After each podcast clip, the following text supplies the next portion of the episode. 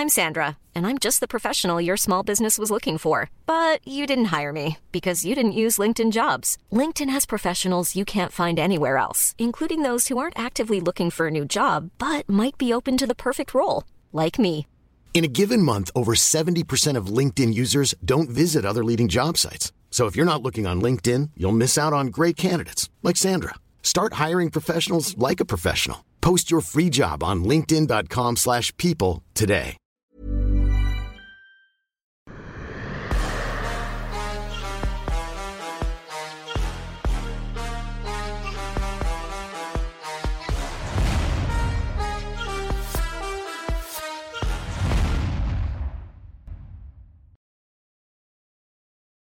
Bonjour à toutes et à tous, bienvenue dans King Energy. Bonjour le King, hyper élégant en direct du MMA Factory. Comment ça se passe, monsieur, qui est sur tous les terrains désormais? Euh, ça va, ça va bien, Guillaume. Euh, moi, je vais bien. Euh, effectivement, je suis ici à Rungis, Dragon Bleu, où je n'ai pas pu, euh, je n'ai pas pu, euh, comment dire, entre le moment de l'enregistrement et la fin de l'entraînement qu'il y avait de ce côté, plus les interviews qu'il y avait ici, je n'ai pas pu faire le, le retour chez moi. Donc, du coup, je fais l'émission d'ici. J'espère que tu m'entends bien, que tu me captes bien. Euh, mais en tout cas, heureux de te retrouver, mon cher ami. Eh ben nickel du côté du son. Vous voyez bien que Fernand est très très occupé, mais qu'il a toujours du temps pour nous. Alors on va commencer, ben, on va parler de l'UFC 276.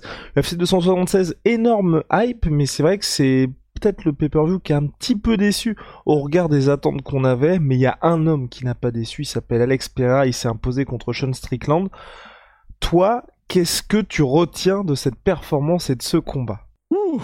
J'ai posté sur Twitter, c'est qui ce mec? En gros, il y a, il y a des gens qui, ont, qui, qui se sont dit, bon, on ne connaît pas Alex Pereira, il faut qu'on lui explique. Mais c'était pour dire, mais comment il fait ça? Comment on arrive dans une nouvelle discipline et on arrive avec une assurance comme ça et on choque le monde comme ça? Alors, euh, les mauvaises langues disent que Strickland est abusé et qu'il a été complètement naïf d'avancer comme ça sans garde devant l'un des plus strike, bons strikers de l'UFC. C'était un suicide, c'était vraiment une, une mort écrite. Euh, mais moi, je dis que ce jeune a quelque chose. Parce qu'un crochet, un seul crochet, il le fait tout le temps, on le sait qu'il le fait, il refait le même crochet, il couche tout le monde, il y a quelque chose. Et puis, même sur ses combats pré- précédents, on sent qu'il a une, une ossature, un physique qui est très compliqué à bouger, très compliqué à faire tomber. Euh, on sent qu'il a, euh, tu vois, ces réflexes qu'il y a certaines personnes qui ont, elles n'ont jamais fait de sol, mais elles ont une attitude où on sent que c'est pas facile de les amener au sol.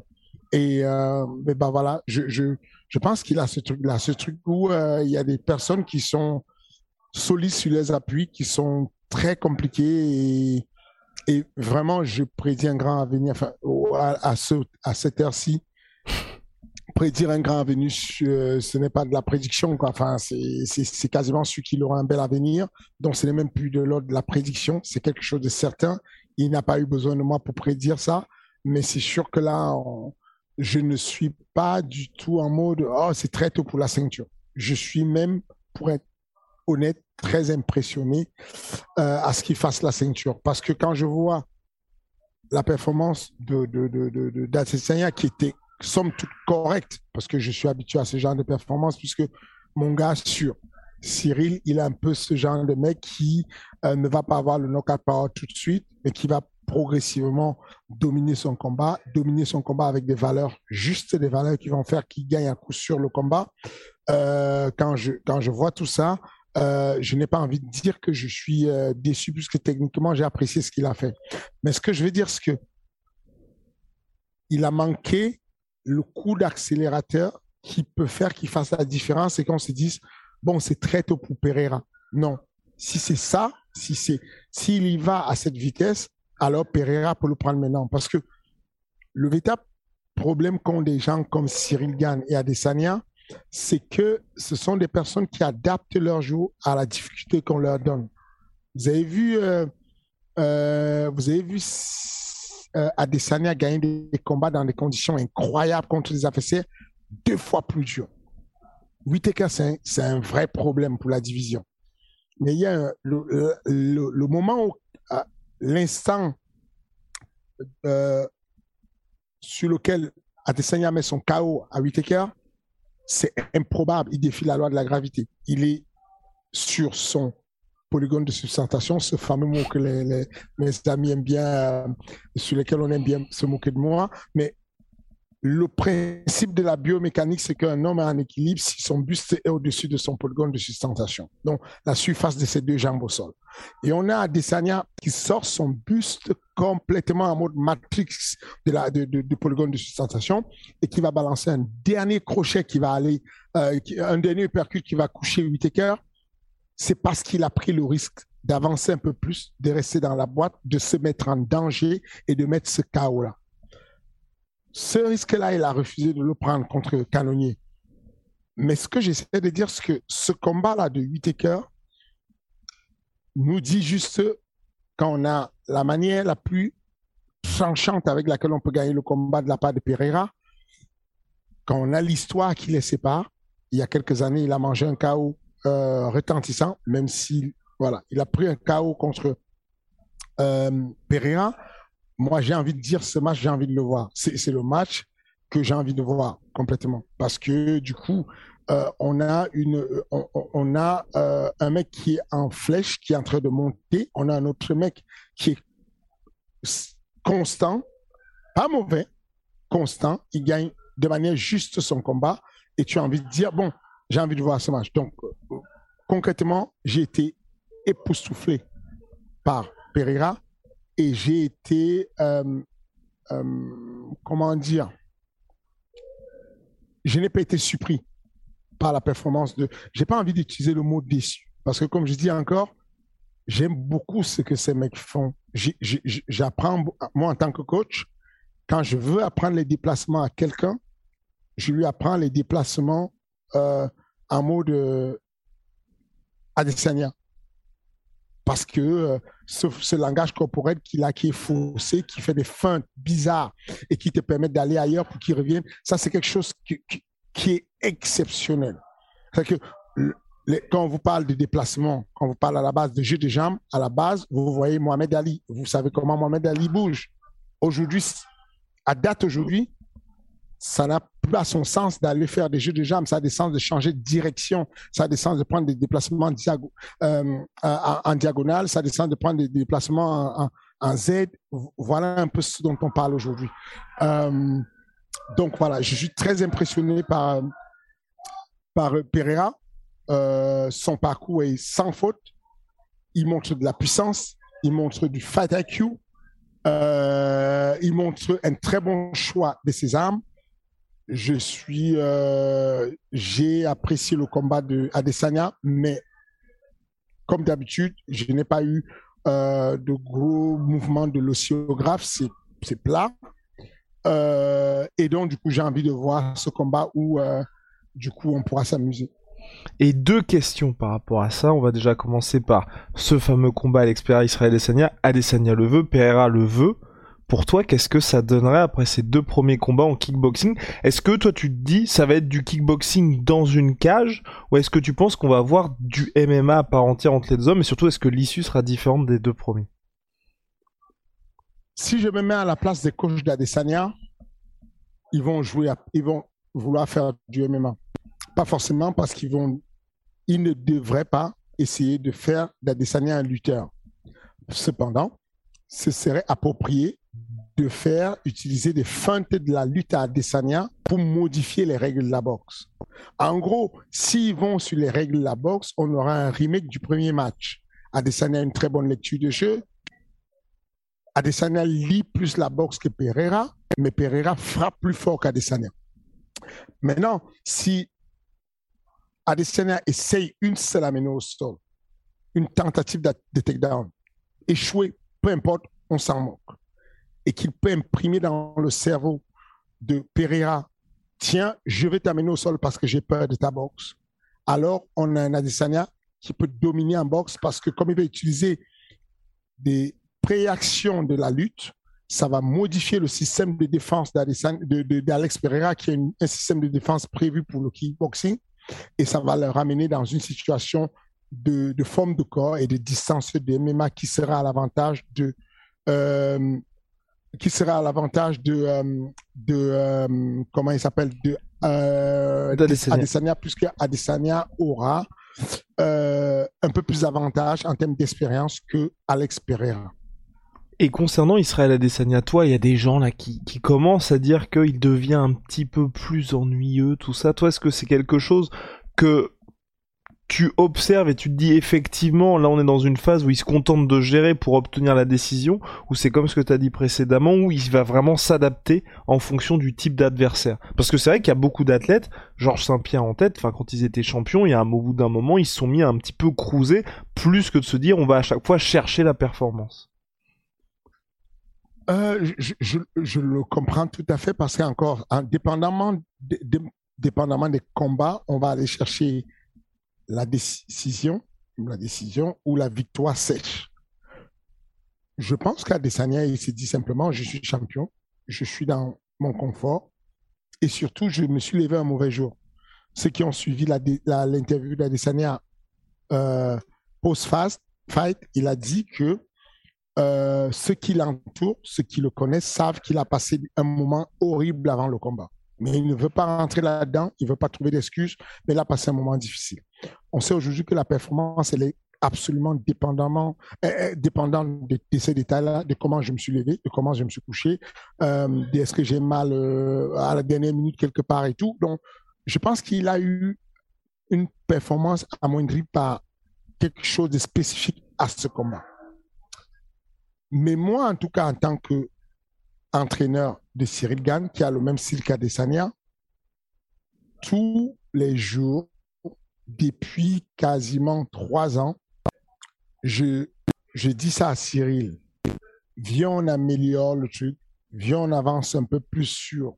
Dès qu'on peut, dès qu'on étudie, dès qu'on s'entraîne, dès qu'on on, boxe avec, par exemple, Derrick Lewis, c'est le parfait exemple. On boxe, toucher sans être touché parce qu'il est extrêmement dangereux. On prend les informations en 90 secondes. Au bout de 90 secondes, tu te mets à aller chercher où il y a la faille. Le low kick en début de combat, il était proscrit contre des Lewis, interdit. Le low kick devenait autorisé progressivement dans le fight. Quand on sent que la mobilité elle est réduite pour Derrick Lewis, quand on sent qu'il n'y a plus de répondant, quand on sent que Cyril a pris toutes les informations de vitesse, de déplacement et, de volonté à accélérer pour aller le rattraper, on commence à avancer dessus, on commence à rester dans la bouteille. Quand on sent qu'on a capté le bras arrière de Lewis, la trajectoire, à ce moment, on monte le coude pour se protéger la tête et on va rester dans la boîte pour contrer avec le bras arrière. Donc, grosso modo, ce, que j'aimerais, c'est que sur ces, styles-là, ces mecs-là, qui sont un peu comme Nick Jazz ou Ned Jazz, des, diesel, qui vont plutôt vous, vous euh, physiquement progressivement j'aimerais qu'il soit très à l'affût du moment où la faille se présente. Par exemple, il y a un moment donné, à Houston, Derrick Lewis trouve que Cyril est dans une posture compromettante pour lui. Il va courser euh, Cyril, mais sauf qu'au bout de deux pas, il va s'arrêter. C'est un signe extérieur d'extrême fatigue, ou en tout cas, de, comment dire, d'abandon à continuer à le chasser. Donc, à partir de ce moment, Cyril, quand il revient, il comprend que son adversaire a montré, il se met à accélérer, accélérer, accélérer jusqu'au moment où il trouve cette fameuse faille qui va faire qu'il va le finaliser. Voilà ce qui manque aujourd'hui et ce qui va faire qu'il soit exceptionnel. Euh, euh, les deux, hein, les deux de leur côté, voilà exactement ce qui leur manque. Il leur manque un peu excusez-moi si je fais des signes bizarres et tout, je suis pas, je vois pas des fantômes. Il y a des gens qui, il y a des, je suis sur un lieu de passage et tout, et ma factory, et donc il y a du passage et, mais, voilà, je, je salue les gens qui me disent au revoir ou qui me disent bonjour, voilà. Euh, mais en tout cas, voilà, l'état d'esprit dans lequel je, je, je me pose quand je vois Adesanya. Adesanya, pour moi, en tout cas, reste quelqu'un de très euh, à regarder je trouve sa boxe très belle. Je trouve sa non-boxe très belle. C'est quand il ne boxe pas, ce qu'il utilise comme langage corporel pour ne pas boxer, c'est fascinant.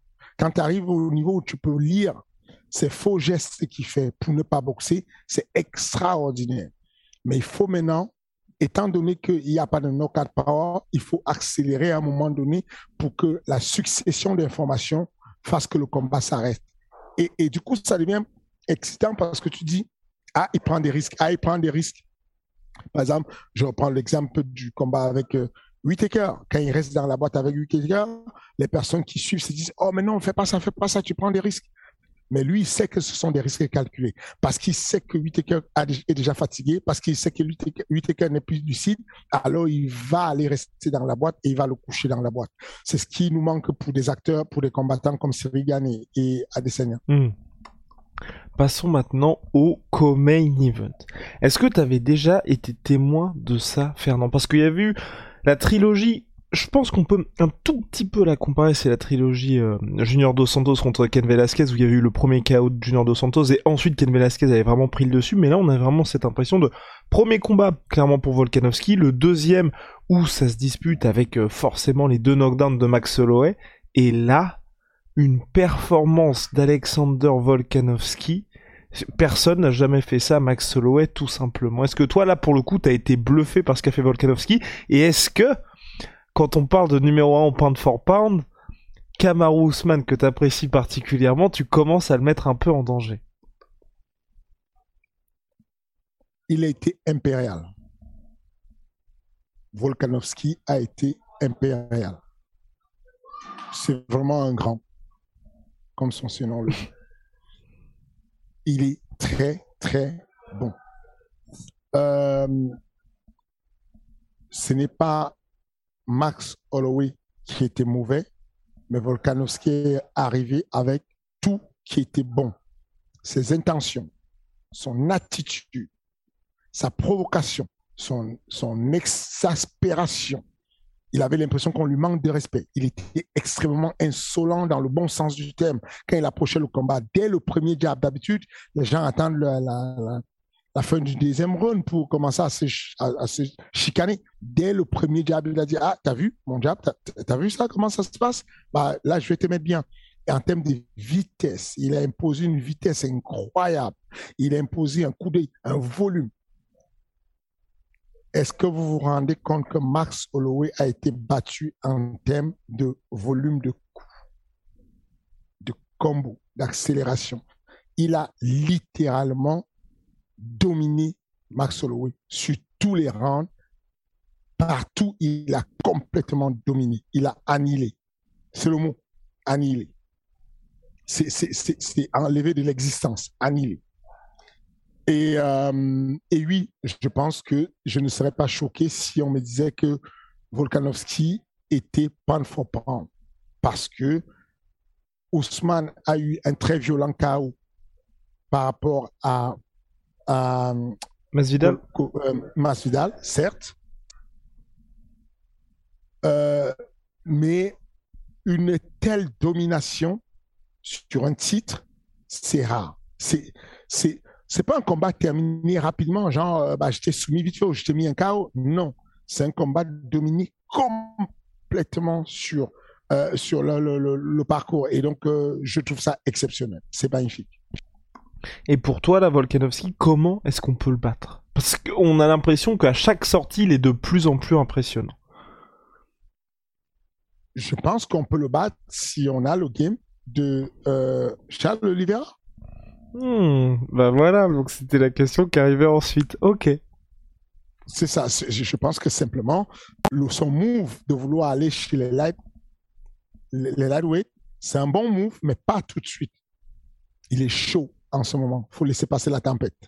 faut laisser qu'il vieillisse un peu Charles Oliveira. Même le challenger est un problème. Même le challenger à 70, c'est un très... Comment tu fais pour le battre Quand tu es Volkanovski, c'est chaud. C'est vraiment chaud. Euh, je pense que euh, même si on sait que Volkanovski est un ancien euh, light heavyweight qui aujourd'hui, parce qu'il avait 95 kilos, mais non, c'est pas pareil la, longe va lui manquer, euh, la complémentarité va lui manquer. Les gens dont on parle là sont extrêmement complémentaires. Charles Oliveira, il, est très, très bon et très précis dans tous les domaines vient, dont on vient de parler. Donc, pour pouvoir arriver à, bout de, Volkanovski, je pense qu'il faut juste être assez précis sur la boxe, comme de bronze, assez incisif sur les soumissions comme de bronze, parce que le nombre de fois ils sont arrivés au contact avec Max Holloway, mais Max Holloway ne va pas au contact pour soumettre. Il va au contact pour éventuellement te surprendre avec un takedown et ensuite il passe à autre chose. De bronze, s'il met la main sur toi, il va chercher la soumission. De bronze, s'il te frappe, il va chercher le chaos. Et euh, je pense que ce n'est pas un bon plan pour Max de monter, de, pour euh, Volkanovski de monter, d'autant plus qu'il n'a pas besoin de ça pour être en côte. Il peut, s'il continue à dominer de manière outrageuse ses adversaires, dans deux combats, il est définitivement pas le faux point. Et concernant tout le monde dit bonjour à Fernand Lopez, là c'est la folie. Et, concernant euh, Max Holloway, là, je, toi, je, je crois que t'as jamais été dans une situation comme ça avec un de tes athlètes, mais est-ce que c'est pour toi horrible d'être dans une telle situation, à savoir, tu mets, euh, t'es quand même au-dessus de la concurrence dans ta catégorie, mais t'as trois défaites face aux champions, et donc forcément t'es un peu dans une impasse.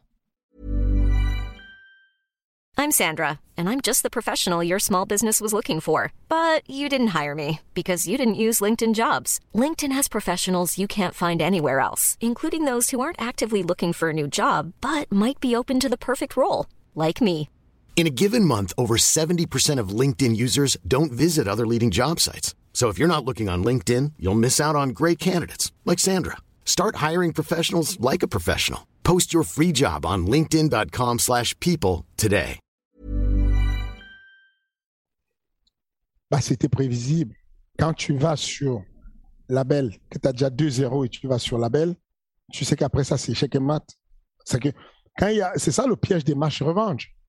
Quand tu as un combat qui s'est bien passé, le match revanche est toujours mauvais pour celui qui a perdu le premier match. Parce que en cas de défaite, tu reconfirmes une domination totale de l'autre côté et tu te retrouves dans une impasse où tu peux, tu peux pas bouger, tu sais pas quoi faire, tu sais pas quel combat prendre, tu sais plus quoi. Donc, c'était prévisible, ça. Son management le savait que en cas de défaite, c'était très compliqué.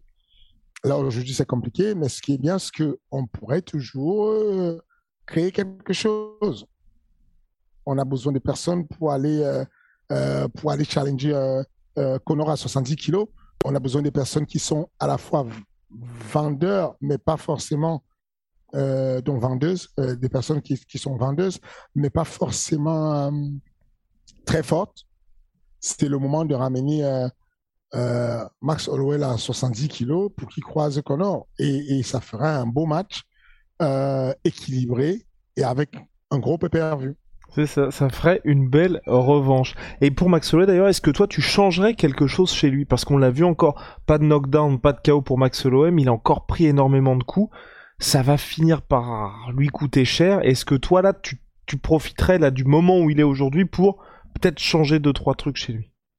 Non, c'est trop tard. Mmh. Il est en fin de carrière si tu prends du temps pour le changer, le temps qu'il adapte la nouvelle stratégie, il aura perdu les deux prochains combats, le temps d'adaptation et ce sera fini.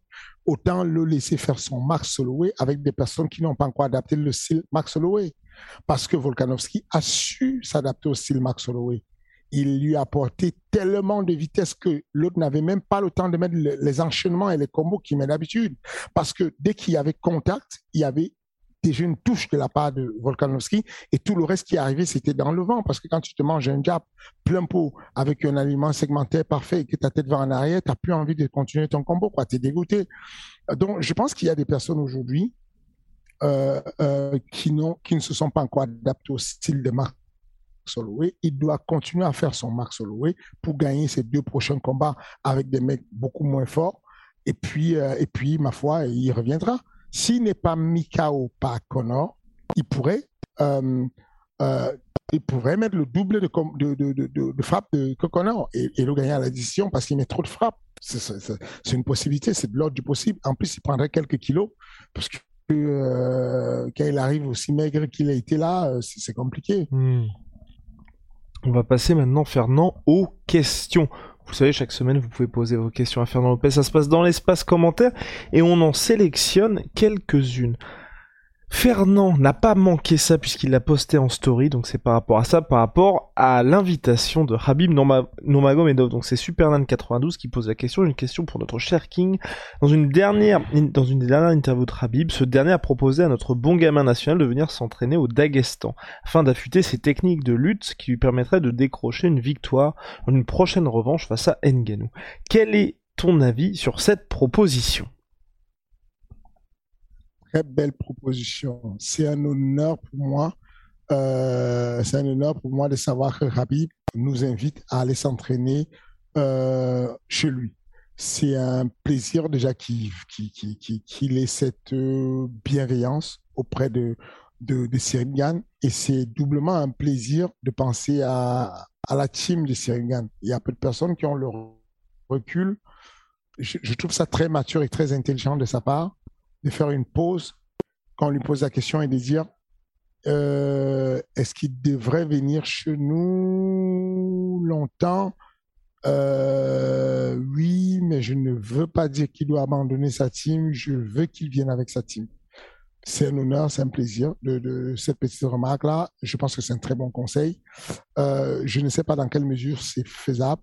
Là, on est concentré sur un camp d'entraînement qui est important, qui euh, certes nécessite un peu de lutte parce qu'on sait que euh, Monsieur Taïtouvassa est un ancien rugbyman. Il sait de quoi il parle quand il parle de plaquage de rugby. Ce n'est pas de la lutte, mais ça fait tomber quand même. On n'est pas à l'abri d'avoir des plaquages de, rugby de la part de Monsieur Taïtouvassa. Et donc, du coup, euh, on se prépare à lutter un peu avec lui, avec Bam Bam, mais pas à la même intensité que investir du temps pour aller au Dagestan. Donc aujourd'hui, euh, on ne va pas le faire tout de suite sur ce camp d'entraînement, mais c'est quelque chose qu'on garde dans le coin de la tête. On a euh,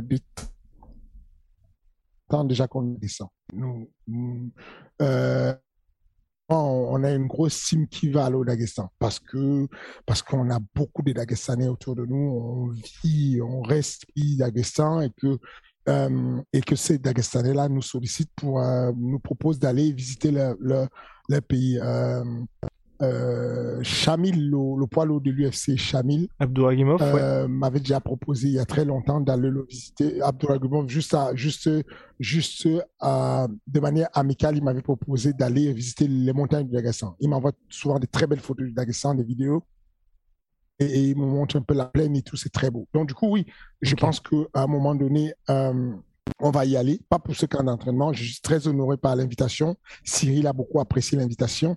Bah, voilà quoi. Ok, ok, bah, affaire à suivre en tout cas. Et dernière question, de d'Emile Benzigari. Fernand Lopez, comment expliquez-vous les quatre défaites consécutives d'Alan Bodo à l'UFC avec trois parties KO Alan est le sparring principal de Cyril Gann. Pourquoi cette différence de niveau? Donc voilà, la semaine dernière, on n'avait pas eu l'occasion de parler d'Alan qui sortait malheureusement d'une dernière défaite à l'UFC face à Josh Parisian, vétéran d'Ares. Donc euh, Fernand, est-ce que tu peux nous parler un petit peu de bah, justement de, de ce combat-là, de l'état d'esprit d'Alan aujourd'hui, et euh, bah, puis de répondre à la question de Monsieur Emile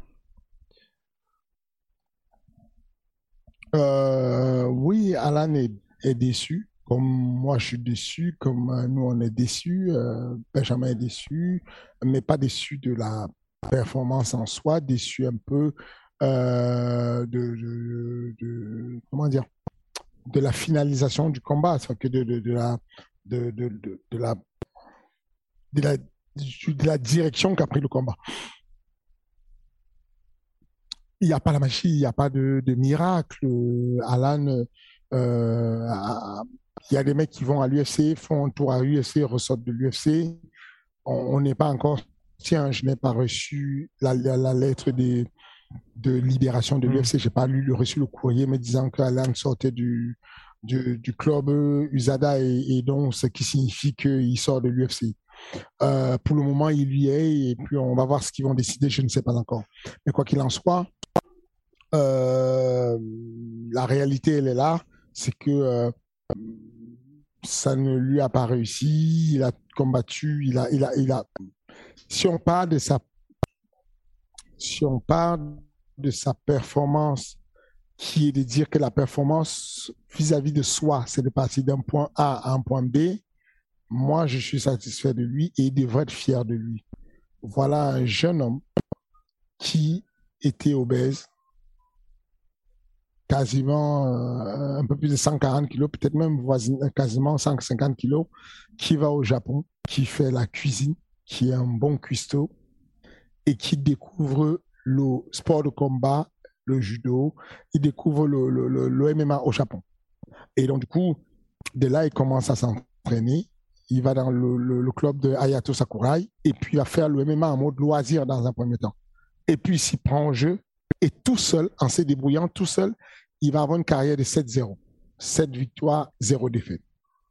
Il revient, on va en Afrique du Sud pour faire euh, le combat pour la ceinture à l'UFC. Il perd son combat, knockout, premier round, par un mec qui est maintenant à l'UFC, qui l'accueillit d'entrée de jeu alors que le début du combat était bien. OK.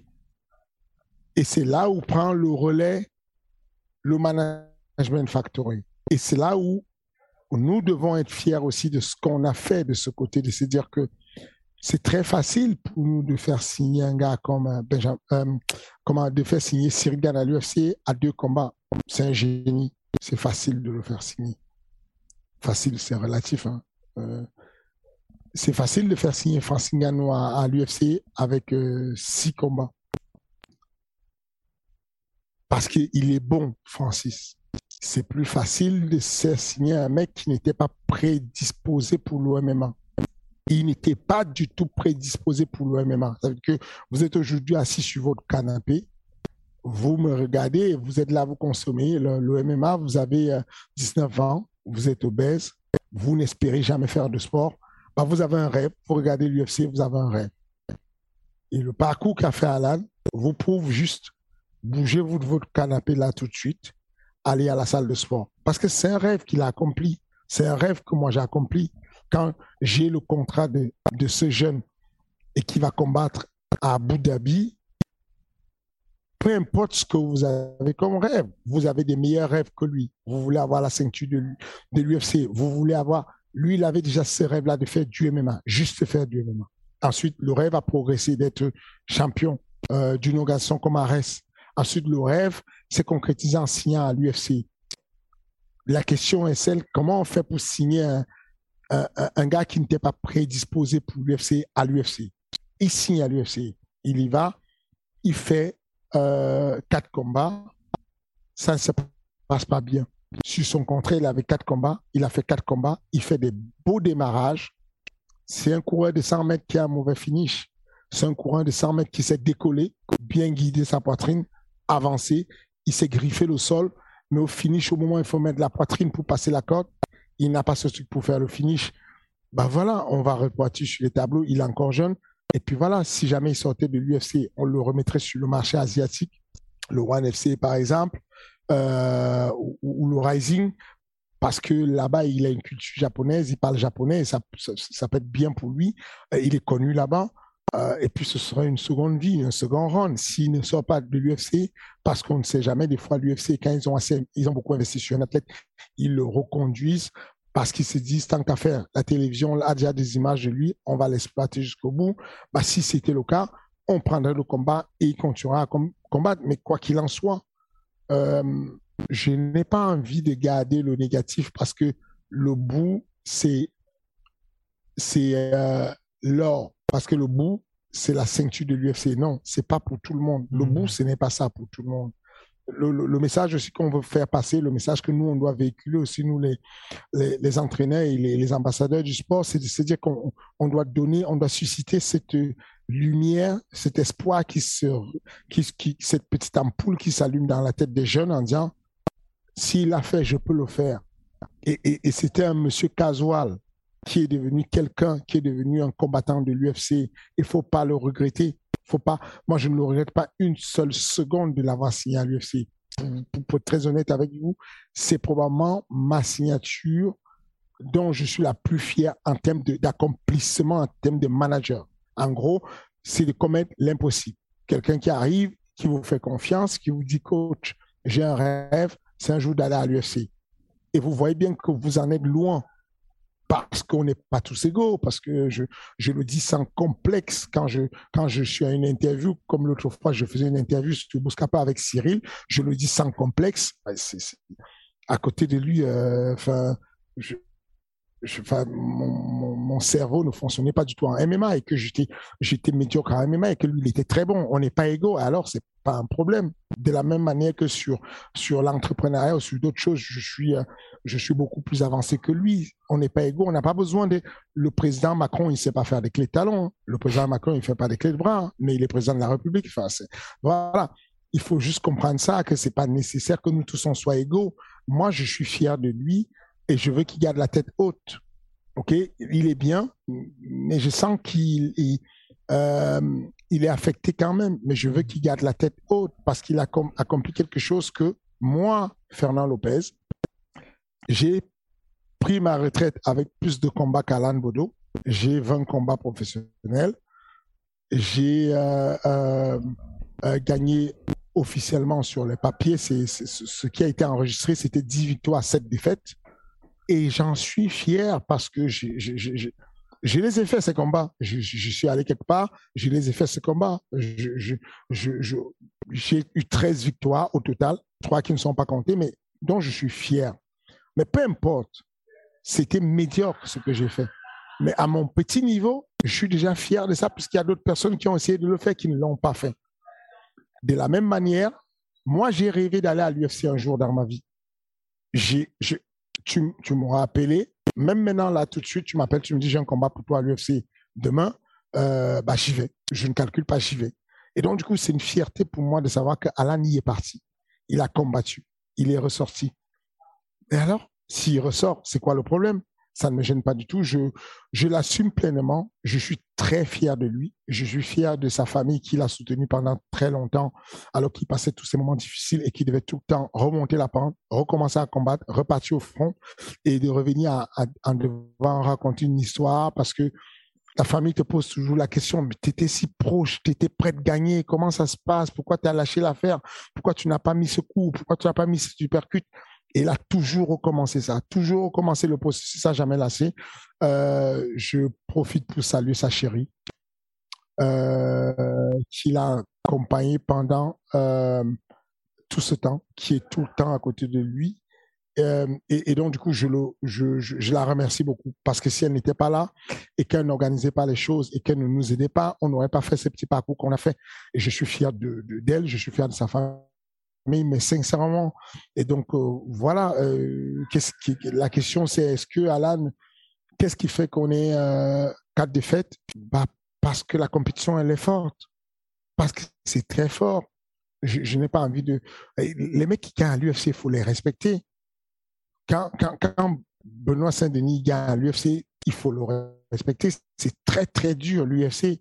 C'est vraiment difficile, l'UFC quand Taylor la plus sort de l'UFC avec trois victoires, il faut le respecter. C'est très, très difficile, l'UFC. Je ne m'y suis jamais rapproché de l'UFC et pourtant je gère une salle de sport. J'ai des, personnes qui, euh, euh, font, bah, et je ne m'y suis, je parle même pas de toi. Toi, tu tu t'es pas approché de l'UFC non plus, Guillaume. C'est pas une surprise. On est d'accord. Mais tu t'es pas approché. Voilà, tu ne t'es pas approché de l'UFC alors que tu es le plus puissant média français, alors que tu es un très bon analyste et tout, alors que tu es un très bon commentateur. Donc aujourd'hui, je pense que je pense qu'Alan Boudou n'est pas à la rue.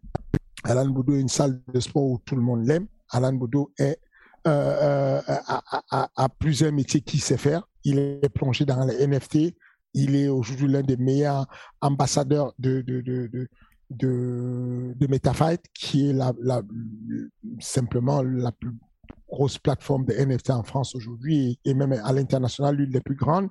Euh, il est cuistot encore, il continue à savoir cuisiner quand on, quand on voyage ensemble et tout. même quand il combat, c'est lui qui nous fait à, manger à tous et tout dans nos apparts et tout. Donc, je pense qu'il a fait une belle aventure. Il a une très belle carte de visite d'avoir fait un tour à l'UFC si ça s'arrête là, je ne serais pas déçu pour lui. Et, et, je pense qu'il est comme moi, il accepte qu'on n'est pas bon dans tous les domaines et qu'il n'a pas été bon à l'UFC et qu'il sera bon sur autre chose. Probablement comme entraîneur, c'est aujourd'hui l'un des coachs les plus diplômés en France.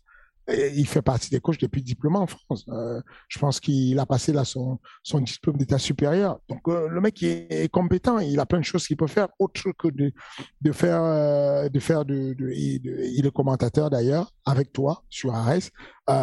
Moi ça va. Je, suis content, je suis fier de lui. Et ben voilà. C'était le point sur le run d'Alan Bodo. Le King, merci beaucoup pour la disponibilité en tout temps.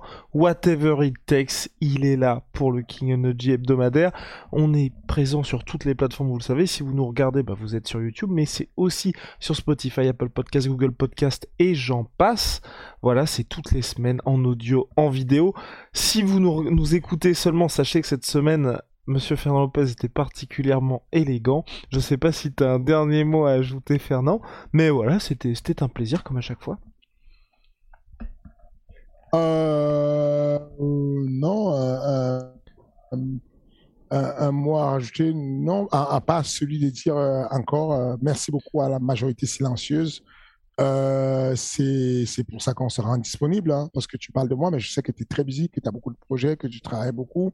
Mais on a créé ce, euh, euh ce podcast qui est dédié pour un certain public et je n'ai pas envie de les abandonner, je n'ai pas envie de les lâcher. Euh, euh quand j'ai euh, quand j'ai un rendez-vous, je fais tout pour le faire le rendez-vous. Et là aujourd'hui, c'était des conditions, des conditions particulières, mais je me suis débrouillé parce que je me doutais que ça pourrait être compliqué. Je me suis débrouillé pour amener mon casque audio, je me suis connecté aux ordinateurs de la salle de sport et finalement, j'ai pu faire ça parce que je n'ai pas envie de les lâcher parce que je sais qu'ils ne nous lâchent pas. Quoi qu'il arrive, ils ne nous lâchent pas. Donc, encore, merci beaucoup. Merci pour les abonnements. Merci pour la cloche pour ceux qui ne l'ont pas encore fait. Comme ça, vous êtes alertés à chaque fois qu'on a une nouvelle vidéo. Et puis, n'oubliez pas un commentaire. Ça fait toujours du bien. Ça fait progresser la chaîne.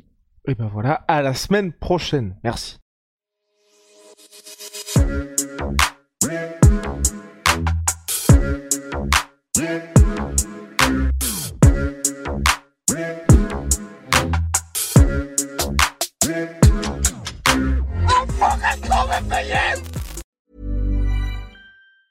Planning for your next trip? Elevate your travel style with Quince. Quince has all the jet setting essentials you'll want for your next getaway, like European linen, premium luggage options, buttery soft Italian leather bags, and so much more. And it's all priced at 50 to 80% less than similar brands. Plus, Quince only works with factories that use safe and ethical manufacturing practices. Pack your bags with high-quality essentials you'll be wearing for vacations to come with Quince. Go to quince.com slash trip for free shipping and 365-day returns.